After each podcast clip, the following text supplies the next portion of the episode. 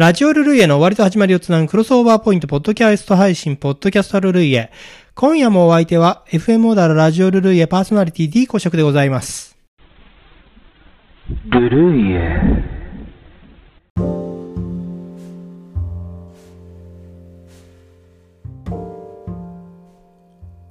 先日5月1日放送のラジオルルイエお聞きくださいました。皆様お聞きくださいましてありがとうございました。オープニングトークでは、図書館の日、地元小田原の図書館にまつわる話をちょっとさせていただきましたよね。4月30日というのが図書館記念日なんだそうですよ。小田原はですね、本当に図書館便利になりましたよ。以前は小田原城城址公園内に星崎記念館という建物が、まあ、これ一応取り壊す予定なんですけどね、えー、今でも一応ございますけれども、えー立ち入り禁止状態になって立っておりますがね、この星崎記念館、それが図書館でありまして、えー星崎記念館もいい雰囲気のね、えー子供の頃から利用してますから思い出がありますけどね、本当に。うん、階段に下駄履き禁止なんていうね、文字があるところに時代を感じさせる、えーところがありましたよ。この星崎記念館が2020年にお役目を負いまして、60年の歴史に幕を閉じまして、60年、すごいですよね。まあ、同年、小田原駅東口の南側に開業しました、みなか小田原という、反公共的複合施設、えー複合総合施設がございましてですね、この中に小田原市立と小田原駅東口図書館が併設されました。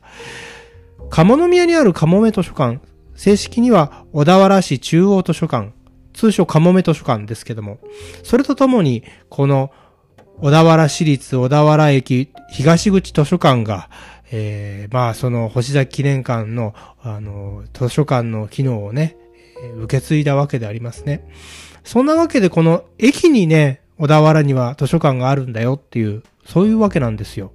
これがまあ便利で便利でね、本を返しに行くということがね、まあ、図書館のネックという人もいると思うんですがね、駅に返しに行けばいいんですから何しろ。もう非常にね、本を返しに行くのが楽というか、まあ、ついでのついでぐらいでね、本を返しに行くのが、ね、本当に楽なんですよね。それにね、なんていうんですか、図書館っていうのは本当に何にも予定がない時とかにね、まあ、ポケッポカッとね、このスケジュール帳に穴が開いたような、そんな急にできた休日なんかにね、もう図書館ってのはもってこいなんですね。うん。一日こう、ぼーっとね、本を読みながら過ごすとかね。まあ、なんなら雨の日とかでもいいんですよ。小田原駅まで行っちゃえばいいんですからね。もう、ポーンと本当にこの、行ったらもう図書館がそこにあるっていう。まあ、ただ本をや資料を探すとかそういう目的がなくてもね、行ってから考えたらいいんですよね。雑誌を読んでもいいし、新聞を読んでもいいし、ただ綺麗な写真集を眺めて過ごしてもいい。まあそれどころかね、もう PC を持ち込めばもう何でもできるんですから図書館ってのはね。とにかく静かにしてれば何だってできる。それが図書館だ。ねそもそも本に囲まれているというだけで幸せな気持ちになる。ね。近年、図書館というのは本当に充実してきたこともありまして、その利用者急増、あの、激増してるわけでありますけども、明治5年の4月30日、文部省では東京湯島に東京書籍館を設立した。明治5年4月30日です。これが我が国における近代的な図書館の始まりであって、図書館記念日はこれを記念する日なんであります。日本の図書館っていうのはですね、歴史は古いですよ。大宝2年、702年に大宝律令に図資料が設けられた。それから70年ほど経った法紀元年、大納言、磯の神赤継が自宅の一部を開放して作った運亭という、これがですね、この運亭が日本での公共図書館の始めとされるんですね。まあ、北条氏の金沢文庫徳川市のもみじ山文庫なんていうのもね、有名ではありますけど、これは一般に公開されたものではありません。公共施設として、えー、最初にできたっていうのは、この、元、違うわ、放棄な元年ですか。えー、非常にふ、この歴史のあることなんですね。さあ、今日もメッセージの方、紹介していきたいと思います。ツイッターのメッセージ読んでいきたいと思います。ラスト1曲だけというのは PLM さん。寒い。先ほど仕事からの帰宅。超出遅れ、もう終わってしまうし、という、えー、メッセージでございます。いやいやいやいやいや、もういつもありがとうございます。ラスト1曲だけっていうね、何言ってんすかもうラスト1曲だけ聞きに来てくれた、このチャンネルを合わせてくれた、ここのね、ラジオにね、もう、繋がってくれたっていうんですか、今だったら。本当にもう、このチューニング合わせてくれただけでめちゃくちゃ嬉しいですよ、本当に。まあこのね、PLM さんといえば、郡山のコミュニティラジオココラジの、G、s 番組3つの GS のお時間ですの広報担当 PLM さんね、本当にもう長いお付き合いになりましたよね。ルルイエもいつも聞いてくれて本当にありがとうございます。えー、郡山のコミュニティラジオココラジの GS 番組3つの GS のお時間ですはですね、うんと、水曜日20、20時20分そして再放送が火曜日15時20分ですよ。えー、このね、うーん、15分の番組ですけども、非常にもう内容の濃い、GS ファンは聞き逃せない内容の番組になっておりますので、ものすごいこの、えー、データ量がね、その時間に詰まってございますよ。ぜひね、えー、GS ファンは3つの GS のお時間です。お聞き流しないようにね、聞いてほしいなと思います。それから、ベンベンさん。スピーカー変えた実感一番あるのこの番組だわ。ということでね。わあ、嬉しいですね。スピーカー変えたんですか？いいやつに？いやー、ぜひ、我が、いや、我らがルルイエをね、そのスピーカーの実力を、あの、存分に発揮していただくためにね、このルルイエを使ってくださいよ。ものすごくルルイエって音にこだわって作ってるんです、実は。嬉しいですね。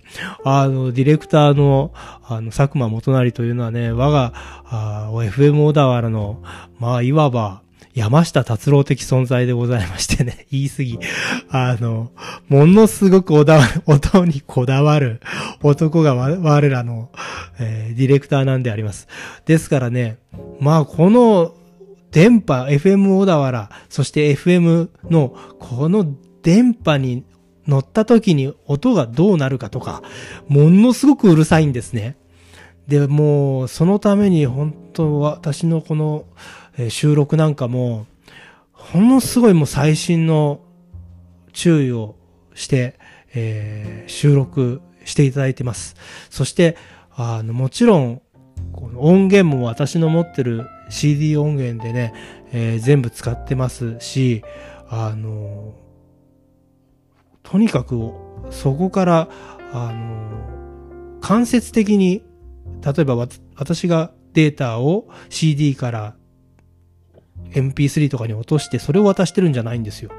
直接 CD をディレクターに渡して、そこから音を、あの、この、で、あの、ラジオに合うように、ちゃんと考えて、電、電波に乗せていただいてますので、ものすごいこだわってる番組でございますんでね、ぜひいいスピーカーで、もしくはいいヘッドホンで、この番組聞いていただけたらと思います。言い過ぎたかな。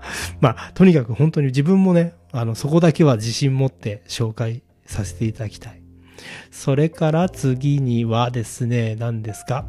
本に囲まれてるだけで幸せになれる。それは言えると思います。僕もその口です。というのは、え、いつもメッセージありがとうございます。ヒーローゆうきさん。図書館記念日は知りませんでした。今の職場は図書館内です。あ、そうなんですか。でも、師匠を持ってるわけではありませんというね、メッセージ。いやいやいやいや、図書館内が職場っていいですね。素晴らしい職場でございます。まあもう本に囲まれてね、生活したいっていうのが一つの、まあ、夢我々の、この本の虫たちの夢っていうね、もう本当にね、なんでしょう。本、本に囲まれてね、やっぱり生きてくって素晴らしいですよね この感覚、多分ね、共感していただける人いっぱいいると思うんだけどな。うん。ただね、あの、あんまり本を集めすぎて、家の底が抜けないように気をつけてください。本って重いですからね。さあ、えー、っと、それから、4月30日は図書館記念日というのは、州浜松町95話さん。図書館最後に行ったの20、20世紀かも。うん。そういう人もいるよね。でも本当今ね、そういう方こそ行ってほしい。図書館すごい変わりましたよ、ある意味では。その変わったと、近代的になったし、いろ、いろいろこの図書館ご、皆さんね、その、いろんな図書館あると思うけど、みんな工夫してる。快適に人が過ごせるように、それからたくさんの人が利用してもらえるように、あの、ものすごくね、うん。一回行ってみてほしいな。うん。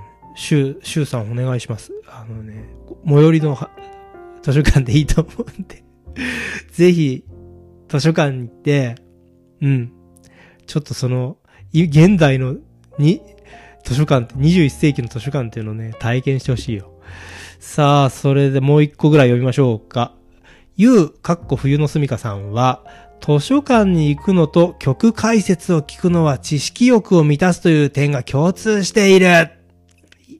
ありがとうございます。その通りでございます。まさに。曲解説というのは本当に図書館で、その調べ物をするに、しに行くのと、ラジオないし、そういった、まあ今だったら YouTube でもいいし、あの、まあ、ポッドキャストでもいいですよ。曲解、曲のそういう解説を、えー、聞くっていうのと、まあ、ないし、そういうレコードや CD の、ね、この、あるじゃないですか。なんていうの？解説が書いてあるじゃないですか。ね。あんなのを一生懸命読んだりとか、まあそういったものをを、この、に、触れるというか、そこに自分が知りたいという知識欲が生まれた時にそこにアクセスするという行為が、図書館に行くのと、ま、まあ、ラジオを聞きに行くのと、本当に同じだと思いますよ。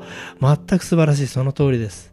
まあ、そんなわけでね、えー、皆さんのツイッターでの、うんメッセージ、えー、これからもね、どんどんください。お待ちしてます。さあ、今後の D 公爵のポッドキャスティングにご期待いただけたらと思います。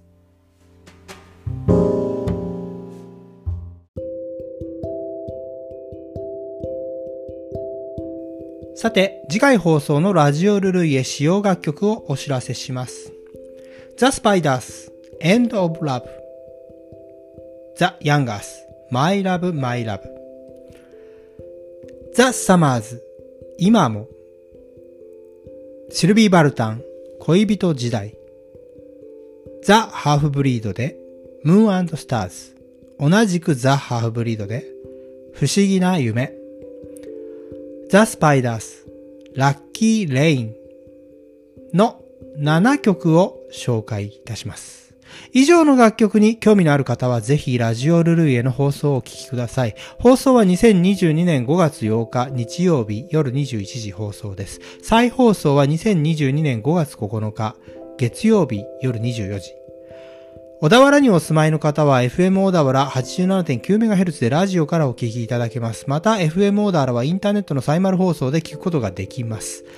お手持ちのパーソナルコンピューターがスマートフォンで FM 小田原公式ホームページにアクセスしてブラウザ上からお聞きいただくか、サイマル放送が聞ける専用アプリ、レディモをダウンロードしてお聞きください。FM 小田原公式ホームページからもレディモのダウンロードのページにリンクが貼ってあります。また、ツイッターをご利用されている方は、ぜひハッシュタグルルイエで、ハッシュタグの後にひらがなでルルイエと書いてつぶやいてみてください。一緒にラジオルルイを聞きましょう。そんなわけで今夜も D 公爵のポッドキャストルルやあっという間にお別れの時間。皆さん、週末の夜は FM オーダーラでお会いしましょうね。僕の人生がついてる限り配信つけたいと思います。それでは皆様、来世でもよろしく。チャオ